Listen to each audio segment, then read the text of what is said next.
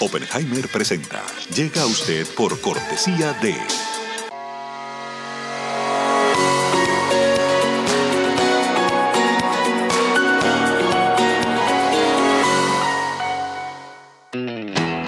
Es más que una universidad. Es vivir una experiencia única de aprendizaje. Es tu tiempo de vivir. UAD Experience. ¿Sabías que según un estudio de la Universidad de Oxford, casi la mitad de los trabajos actuales podrían dejar de existir en 10 años? La inteligencia artificial llegó para quedarse. ¿Cómo te va a afectar la automatización? ¿Cuáles son los trabajos del futuro? Andrés Oppenheimer te lo cuenta en su nuevo libro, Sálvese quien pueda. Y no te quedes atrás. Encuéntralo en librerías.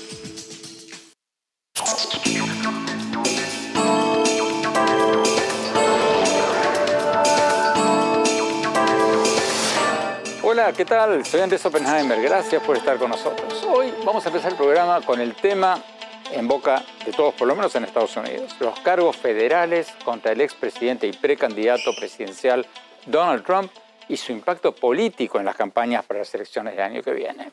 Todos estos cargos penales contra Trump, ¿lo están favoreciendo o perjudicando? ¿Lo están ayudando al ponerlo en los titulares todos los días y permitirle decir que es una supuesta víctima de una persecución política?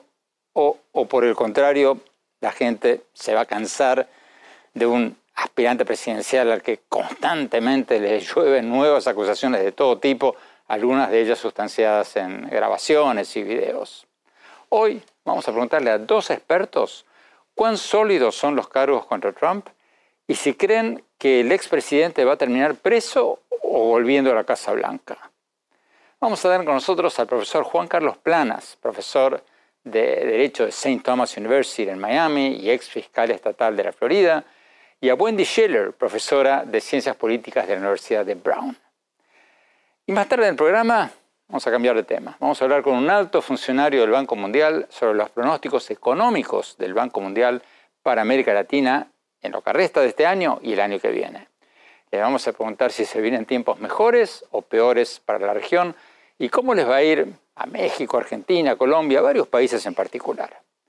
Bueno, empecemos con la acusación, las acusaciones federales contra Donald Trump. Trump tuvo que entregarse ante un tribunal federal en Miami el 13 de junio para ser fichado y procesado después de que un fiscal federal lo acusó de 37 cargos que alegan que ocultó documentos secretos, le mintió al FBI y obstruyó la justicia. En la corte, Trump se declaró inocente, fue dejado en libertad porque el juez consideró que no había un riesgo de que se fugara. Pero el proceso recién empieza. Vamos con el profesor y ex fiscal estatal Juan Carlos Planas. Profesor, gracias por estar con nosotros. Muchas gracias, Andrés. Profesor, bueno, ya sabemos lo que dijeron los fiscales, ya sabemos lo que dice Trump, que es eh, víctima de una persecución política, de una cacería de brujas. ¿Cuán sólidos son los cargos federales contra Trump? ¿Cuánta sustancia hay ahí? Mira, eh, el, el, propio Procurador General de los Estados Unidos de Donald Trump, Bill Barr, lo dijo la semana pasada, que estos cargos son serios. Eh, esto es él, tú sabes, rechazando las oportunidades de devolver documentos sensitivos, clasificados de los Estados Unidos. Pero serios por graves o serios porque hay sustancia, porque hay evidencias? Por las dos cosas. Número uno, grave. Él eh, teóricamente pudiera haber puesto los Estados Unidos en peligro.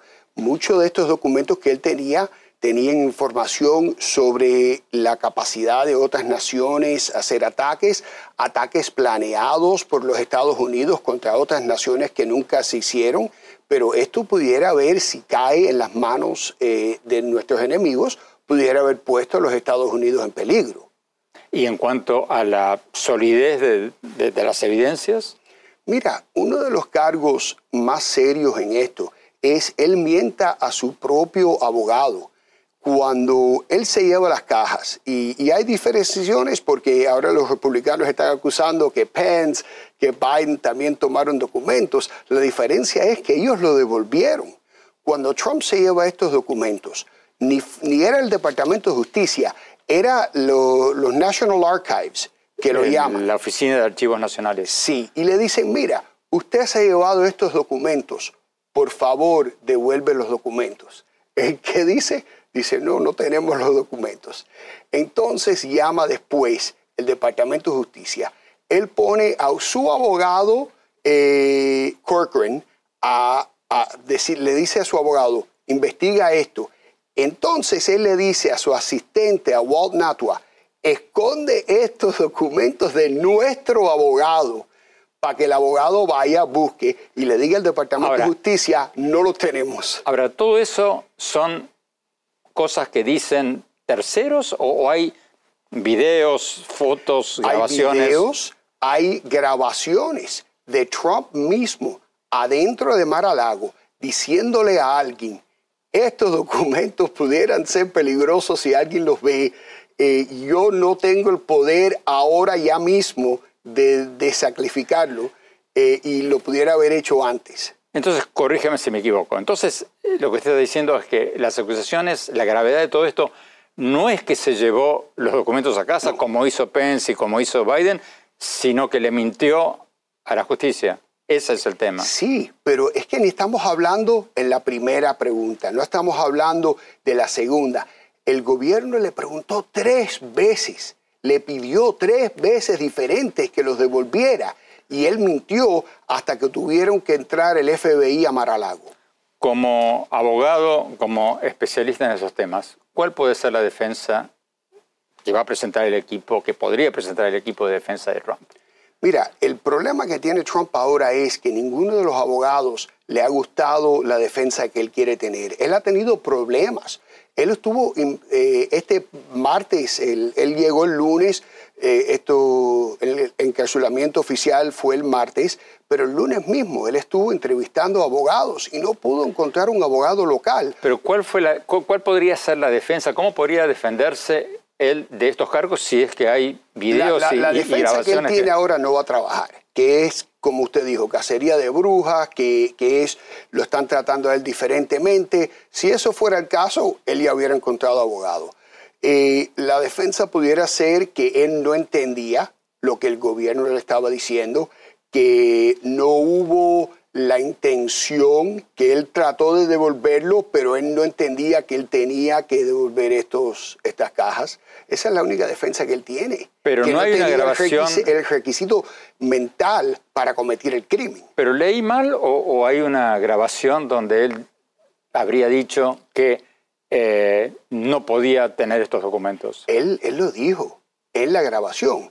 Ahora, si el- el- la defensa va a tratar de presentar una moción para quitar dos cosas. Número uno, las grabaciones que hubieron, O sea, podrían eliminarlas como pudieran prueba. eliminarlo.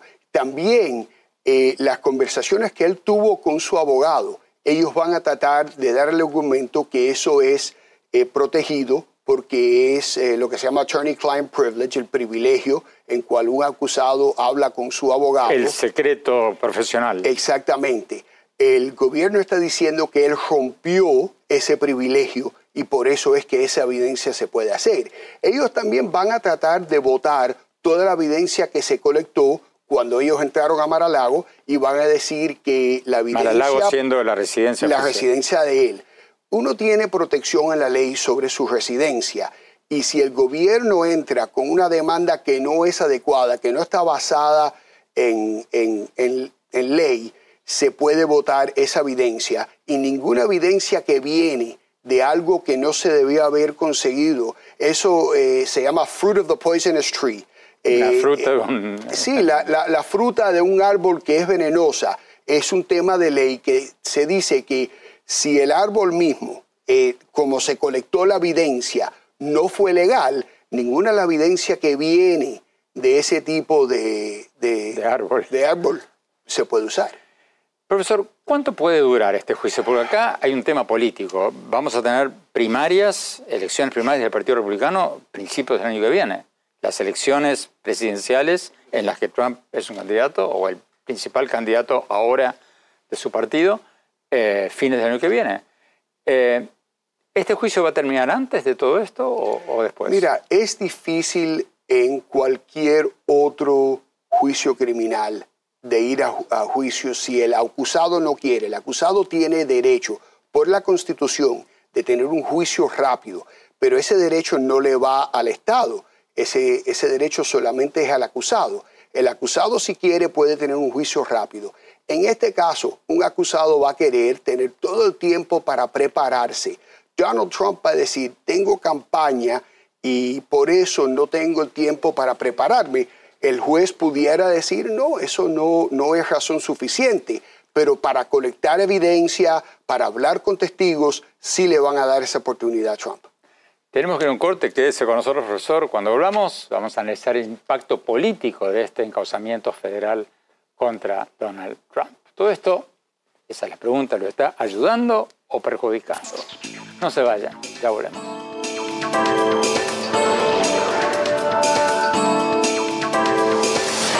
Exclusivas residencias de lujo frente al mar en Miami. El nuevo desarrollo de Fortune International Group y Chateau Group. Una ubicación privilegiada con inmejorables vistas al mar y la ciudad. The St. Regis Residences, Sunny Isles Beach en Miami, es el lugar perfecto para una vida soñada. La impecable arquitectura y el refinado estilo de St. Regis, junto con los exclusivos servicios y amenidades, ofrecen una experiencia inigualable.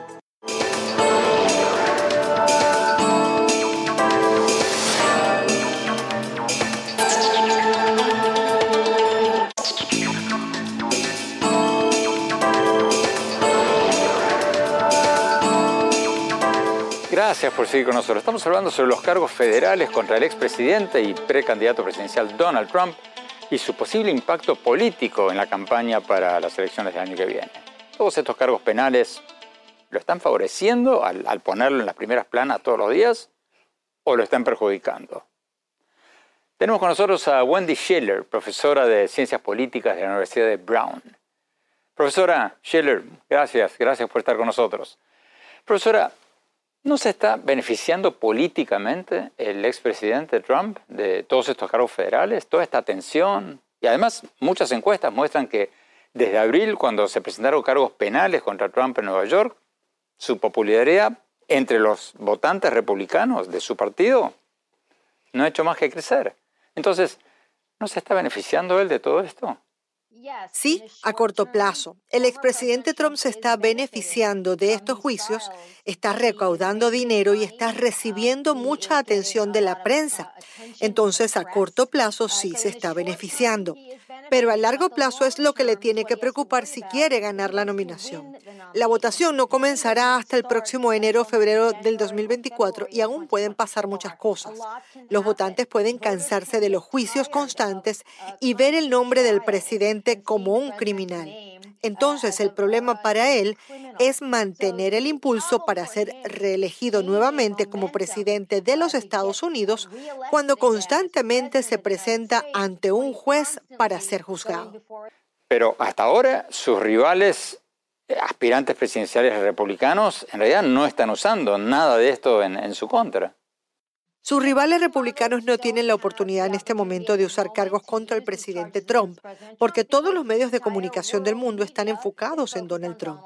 No tienen la oportunidad de llamar la atención, pero si los donantes muy ricos, que solían apoyar a Donald Trump, ahora brindan fondos a estos candidatos, para que lleguen a su base de votantes con anuncios digitales, anuncios de televisión, apariciones en campaña durante los próximos meses y poder decir, soy una mejor alternativa a un hombre que parece enfrentar cargos criminales cada dos meses, entonces creo que para cuando los votantes emitan sus votos en las primarias, esos otros candidatos pueden tener la oportunidad de erosionar la base del presidente Trump. ¿Qué opina del argumento de que las acusaciones contra Trump son contraproducentes, que pueden exacerbar la polarización política y que lo mejor hubiera sido no hacer nada? ¿Qué, qué dice ese argumento? Rechazo el argumento de que alguien está por encima de la ley en los Estados Unidos. Otros países del mundo no solo arrestaron, acusaron, sino que también enjuiciaron y condenaron a ex jefes de estados por infringir la ley cuando estaban en el poder. Y si Estados Unidos no mantiene su estándar de seguir el Estado de Derecho, entonces la democracia falla y no importa cuál sea el precio que se pague, cualquier presidente, ya sea republicano o demócrata, debe rendir cuentas por lo que hace en el cargo. Profesor Planas, ¿qué pasa con estos cargos federales contra Trump si él llega a ganar las elecciones? ¿Puede un presidente ser presidente eh, estando condenado en el supuesto cargo de caso de que lo condenaran?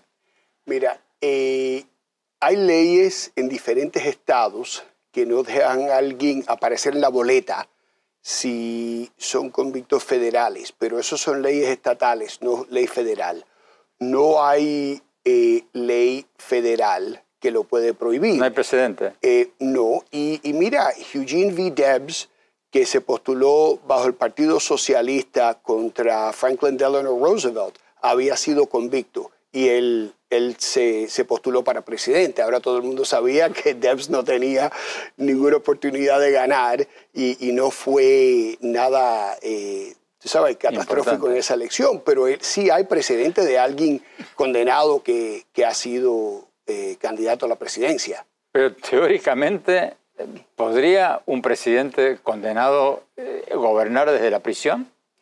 Mira, Donald Trump ha roto todas las normas de todos los políticos americanos que han habido. Eh, que él trate de postularse, quién sabe. Yo creo que lo que está pasando ahora lo beneficia en la primaria republicana, porque la base de él se ha solidificado y él probablemente ahora va a coger la nominación. Estos cargos probablemente lo dañan en una elección general. Vamos a ser sinceros, aunque él gana la presidencia en el 2016, él pierde el voto popular nacionalmente. en el pasado, sí. Y, en el 2016 sí. Pero eh, él gana por muy poquito en Wisconsin, Michigan. Él pierde el voto popular en el 2020 por más todavía y pierde en varios otros estados que había ganado antes. Esto y lo que probablemente viene en Georgia sobre tratar de ilegalmente afectar los resultados de esa elección, lo que pudiera venir también de un jurado especial sobre el 10 de enero también lo puede dañar. Y creo que al fin daña su candidatura. Profesor Planas, muchísimas gracias. Profesor Schiller, muchísimas gracias. Tenemos que ir a un corte. Cuando volvamos, cambiamos de tema. Vamos a hablar sobre los pronósticos económicos para América Latina que acaba de sacar el Banco Mundial. Y más tarde, mi opinión sobre todo este tema de Donald Trump. No se vayan, ya volvemos.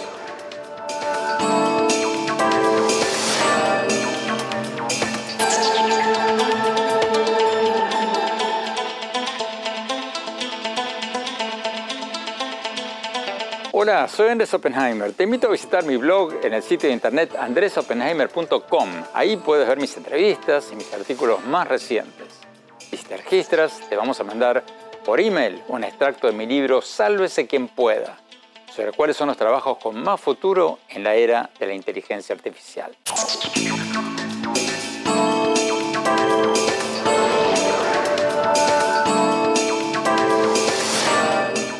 Gracias por seguir con nosotros. El Banco Mundial acaba de sacar sus nuevos pronósticos para la economía mundial y las economías de América Latina para lo que queda de este año y el año que viene. Y los pronósticos no son muy buenos. Dicen que el crecimiento de la economía mundial va a caer a un 2.1% este año y que el crecimiento económico regional de América Latina va a caer a un 1.5%. O sea, menos de lo que se esperaba. Tenemos con nosotros a Carlos Arteta, uno de los principales economistas del Banco Mundial y uno de los autores del estudio. Vamos a la entrevista.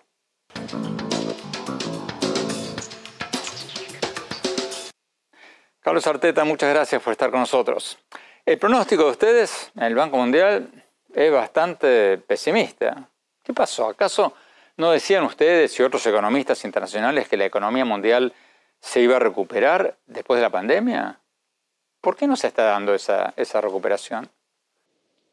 Es importante entender que la economía mundial se encuentra en un estado precario luego de un número de choques negativos, como la pandemia, la guerra en Ucrania y el periodo de alta inflación. Y hay cierto optimismo que teníamos a principios de año se ha desvanecido y ahora pensamos que la economía mundial va a desacelerarse notablemente en la segunda mitad de este año, el próximo año, debido a la alta inflación y a las políticas monetarias restrictivas en todo el mundo el nivel de, amplitud de aumento de las tasas de interés por los bancos centrales es mayor que, lo que hemos visto en 40 años, porque la inflación ha sido la mayor que hemos visto en 40 años. Este, esta necesidad de aumentar las tasas de interés para frenar la inflación tiene costos eh, muy grandes y es por eso que prevemos que la economía mundial va a debilitarse a un ritmo de 2,1% este año. Para poner eso en contexto, ¿cómo compara ese 2.1% con el crecimiento mundial antes de la pandemia? Es bastante menor. En realidad, el crecimiento en el mundo, el crecimiento de las economías avanzadas, el crecimiento de las economías emergentes, el crecimiento en América Latina este año es bastante menor a lo que siguió durante la década anterior de la pandemia. Hay un párrafo en el pronóstico de ustedes en el Banco Mundial que me dejó helado. Dice que, abro comillas, en los países de ingresos bajos, en particular los más pobres, los daños son enormes. En más de un tercio de estos países, o sea, los países pobres, los ingresos per cápita en el 2024 seguirán siendo inferiores a los del 2019. Cierro comillas. Acaba la pregunta. ¿Por qué les va a ir peor a los países pobres que a los ricos? Porque ellos se han visto afectados por un número de choques externos e internos el número de eventos adversos. La pandemia fue devastadora para muchos países. El aumento de precios de alimentos y precios de energía, luego de la invasión de Ucrania, los ha afectado particularmente eh, de manera severa. Eh, las tasas de endeudamiento han aumentado muchísimo eh, en, el contexto de altas tasas de, de, interés a nivel mundial. Y esto ha generado que muchos de estos países, la mitad de estos países, están en riesgo de caer en crisis de deuda.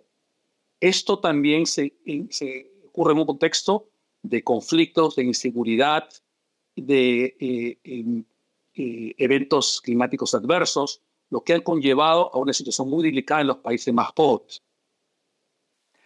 Hablemos de América Latina. ¿Qué pronóstico hacen ustedes en el Banco Mundial para la economía de América Latina? Se prevé que la economía regional de América Latina va a desacelerarse de un 3,7% el año pasado a un 1,5% este año. Es una desaceleración notable que se explica por eh, mayor debilidad de los principales socios comerciales, entre ellos Estados Unidos, una recuperación eh, en China que no está eh, llevando a un mayor aumento de, de, demanda por ciertas materias primas, y también a un contexto en que estas materias primas ven, van a tener precios menores este año que el año pasado, en un contexto de altas tasas de, inflación, de altas tasas de interés y de costos de aumento elevados. O sea, si no hay crecimiento en Estados Unidos y en China, los países latinoamericanos exportan menos. Efectivamente, es, eh, hay eh, una menor demanda por sus exportaciones, hay una menor demanda por eh, materias primas, por energía, por petróleo, por productos agrícolas, por metales, y esto afecta negativamente a los países exportadores de materias primas. Tenemos que ir a un corte. Cuando volvamos, vamos a preguntarle específicamente a Carlos Arteta sobre sus pronósticos, los pronósticos del Banco Mundial para varias economías de América Latina, México, Argentina, Colombia, etc. No se vayan, ya volvemos.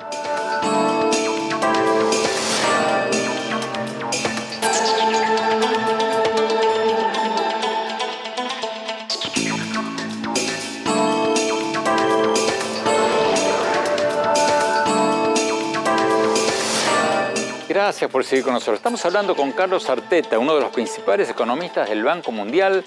Estamos preguntando sobre los pronósticos económicos para el mundo y para América Latina que acaba de publicar esa institución financiera internacional. Sigamos con la entrevista.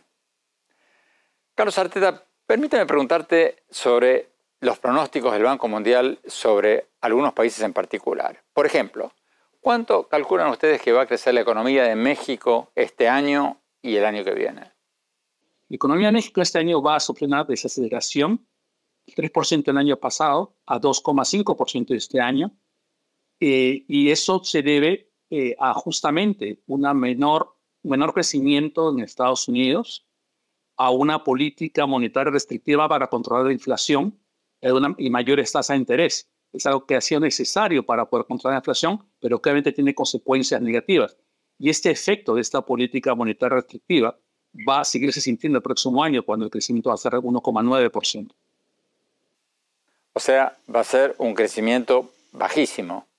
Bastante bajo, bastante bajo para los niveles históricos y bastante bajo para generar ese crecimiento suficiente para mejorar los estándares de vida de las personas.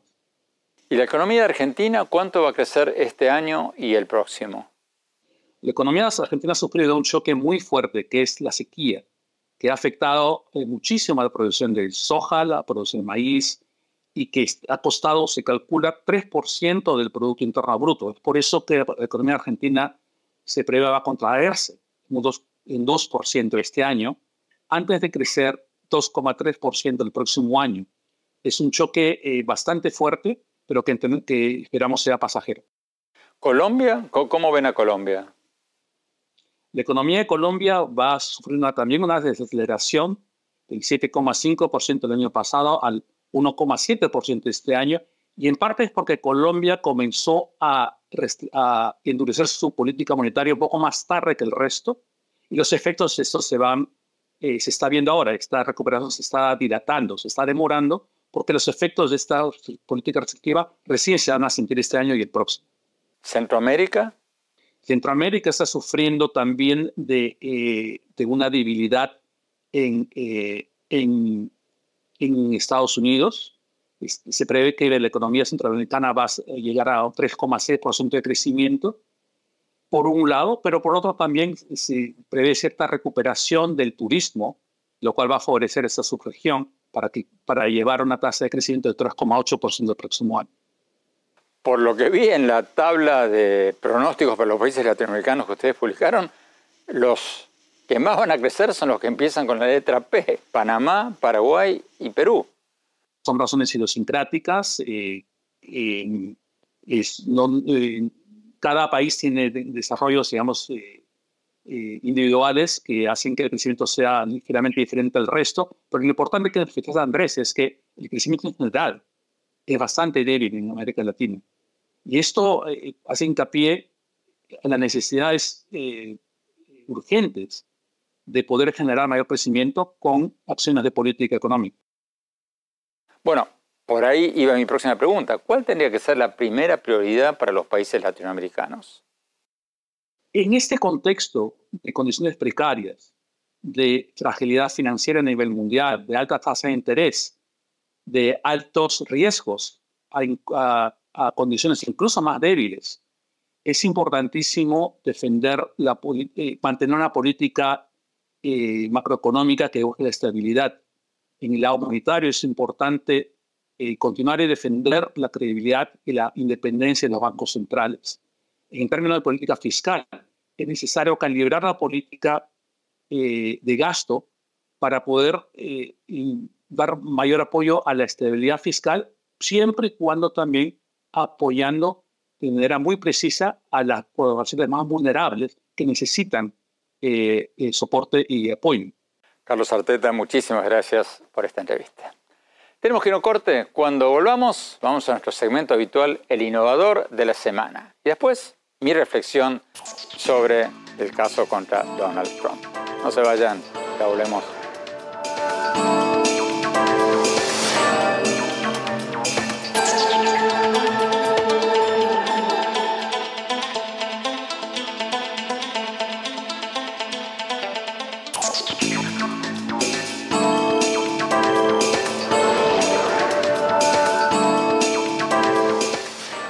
Gracias por seguir con nosotros. Vamos a nuestro segmento habitual, el innovador de la semana. Hoy les vamos a presentar a Felipe Araya, el cofundador de Cima Robots, una empresa chilena que vende robots educativos para niños pequeños o con dificultades de aprendizaje. Cima, que en realidad es un software en un teléfono celular que se mete dentro de un muñequito con forma de robot, ya está siendo usado experimentalmente en escuelas de Israel, en hospitales de España, en Chile, en México, Argentina y varios otros países. Vamos a la entrevista. El innovador de la semana es presentado por falabella.com. Un nuevo punto de partida. Felipe, muchas gracias por estar con nosotros. Felipe, ustedes describen a CIMA como un asistente de inteligencia artificial para los estudiantes más pequeños y con necesidades especiales. Pero, ¿qué es CIMA? ¿Es un robot o es un software o qué es? Qué buena pregunta. CIMA nació como un robot, pero como nosotros para hacer esta tecnología accesible, hicimos un robot basado en una aplicación móvil. Entonces, realmente toda la inteligencia de CIMA y toda la interfaz de interacción para con las personas es una aplicación. Entonces, al final, CIMA es una aplicación que tiene reconocimiento de voz, procesamiento de lenguaje natural, se conecta con inteligencia artificial y es una y, que funciona como un asistente, un asistente digital, pero también tienes la posibilidad de hacer un upgrade y conectarle un cuerpo robótico para que, para que tenga vida y autonomía y pueda bailar con los niños, que es muy importante en estos, en estos años.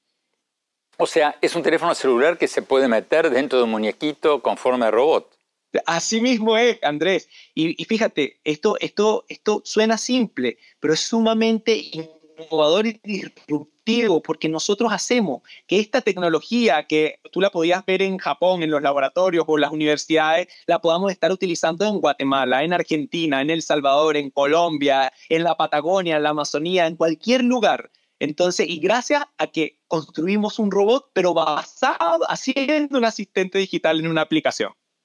Pero dame por favor ejemplos concretos de qué puede hacer este robot, porque la página de internet de Cima Robot dice que motiva a los niños a aprender hablando y jugando. Eh, dame un ejemplo, por favor. Sí, fíjate, Sima tiene una cara y tiene brazos y tiene un cuerpo que es capaz de moverse. Y nosotros las personas, cuando interactuamos con, con entes que son humanoides, generamos mayor empatía. Y lo que hace Sima es que es capaz de darle instrucciones a los niños y guiarlos en sus procesos de aprendizaje. Y asimismo les va dando mensajes de refuerzo positivo cuando tienen que hacer alguna tarea educativa. Entonces, Sima por ejemplo, en una clase puede invitar a los niños, les dice, ok niños, hoy vamos a ver una clase sobre el ciclo del agua o sobre la clorofila. Lo primero que tienen que hacer si queremos empezar la clase es que cada uno vaya a buscar sus útiles y sus materiales de trabajo. Entonces, y, le va dando instrucciones muy cortas que sirven para guiar actividades donde tú vas reforzando contenidos educativos que, que están trabajando los niños. Pero, por ejemplo, ¿le puede enseñar matemáticas a los niños?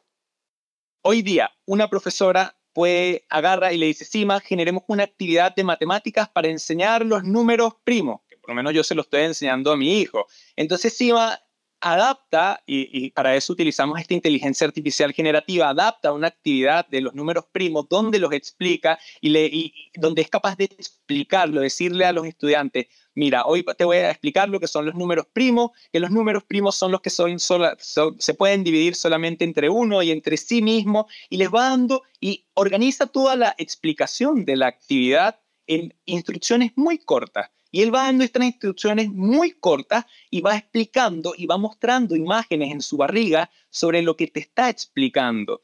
¿Cuánto cuesta este software o este robot? Mira, el software, nosotros lo vendemos las licencias para los colegios, cuesta alrededor de 360 dólares el año por el grupo de estudiantes, entendiendo que a este grupo es al que se le van a asignar y personalizar todas las actividades. El robot CIMA como tal cuesta 400 dólares cuando lo quieren poner. Ya, después de que el colegio adquiere la licencia, lleva el robot, que es este robot que tengo acá, mira, un cuerpo robótico, este, y cuesta 400 dólares Cuéntanos brevemente tu historia, por favor, Felipe. ¿Cómo llegaste a fundar CIMA? ¿Cómo, cómo fue? Bueno, yo soy ingeniero mecánico de, y siempre tuve una afición por los robots muy importante. Mi esposa, Virginia, ella es educadora con especialización en psicología social. Cuando nació nuestro primer hijo, yo quería construirle un robot y construirle un robot que lo ayudara para hacer cosas. Y entonces e, él fue la inspiración. Aquí empecé a investigar sobre robots sociales, los japoneses, y cuando traté de importar uno para acá, a, Chile, era demasiado costoso. Y entonces decidí empezar a construir uno como hobby y lo empezamos a llevar a los colegios y veíamos que los estudiantes enganchaban y armamos, yo, armamos un modelo de negocio y, y empezamos, decidimos montar una startup dedicada a la robótica social Hoy día incluso uno de nuestros inversionistas es japonés que quedó alucinado con lo que hemos hecho hasta ahora. Felipe Araya, muchísimas gracias, muchísima suerte con CIMA. El innovador de la semana es presentado por falabella.com, un nuevo punto de partida. Tenemos que ir a un corte. Cuando volvamos, mi reflexión sobre los cargos penales contra Donald Trump. No se vayan, ya volvemos.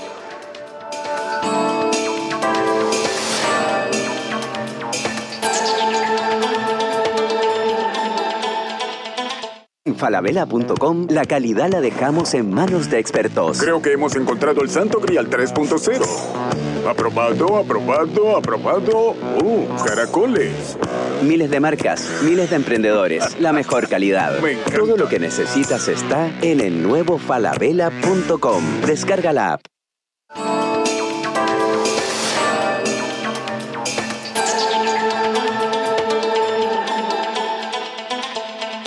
Hola, soy Andrés Oppenheimer. Te invito a visitar mi blog en el sitio de internet andresoppenheimer.com. Ahí puedes ver mis entrevistas y mis artículos más recientes. Y si te registras, te vamos a mandar por email un extracto de mi libro Sálvese quien pueda, sobre cuáles son los trabajos con más futuro en la era de la inteligencia artificial.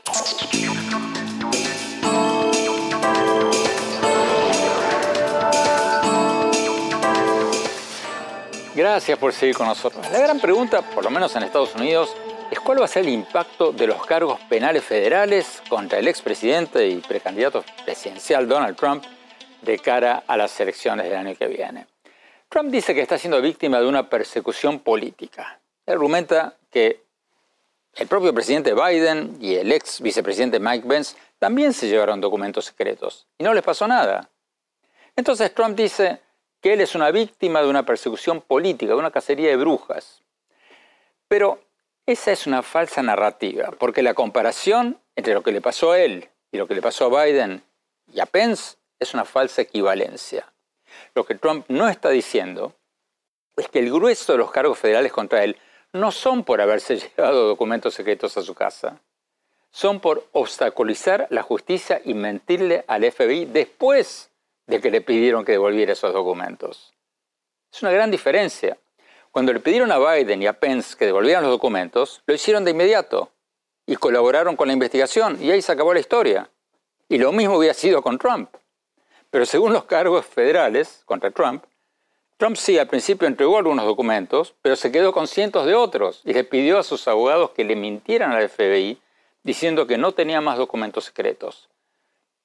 Cuando le hicieron una redada a su residencia, bueno, encontraron cajas y cajas y cajas de documentos secretos. Los cargos que se presentaron contra Trump son por los documentos con los que se quedó después de decir que ya había entregado todos. Por mentir. Entonces, si hay videos y grabaciones mostrando que Trump sabía que todavía tenía documentos secretos y le mintió a la justicia, la pregunta no tendría que ser si se justifican los cargos contra Trump. La pregunta tendría que ser, ¿cómo podría justificarse no presentar cargos contra él? O sea, ¿con qué cara los fiscales federales podrían no presentar cargos federales contra Trump? Porque eso sería decir que hay una justicia para los ricos y los poderosos y otra para la gente común y corriente. Porque hay mucha gente presa por cosas mucho menores de las que se acusa al expresidente Trump. Entonces, claro, toda persona es inocente hasta que se la demuestre culpable. Pero al mismo tiempo, toda persona debe ser tratada con la misma vara. Si uno no cree en eso, no cree en la democracia ni en la justicia. Bueno, se nos acabó el tiempo. Los invito a visitar mi página de internet, andresopenheimer.com. Síganme en mi Twitter, arroba Oppenheimer en mi página de Facebook, Andrés Oppenheimer, y en mi cuenta de Instagram, Andrés Oppenheimer Oficial. Gracias por acompañarnos. Hasta la semana próxima.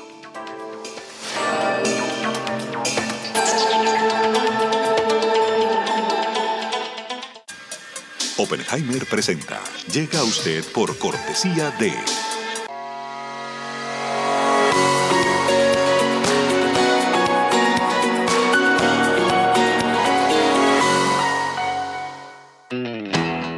Es más que una universidad. Es vivir una experiencia única de aprendizaje. Es tu tiempo de vivir. UAD Experience.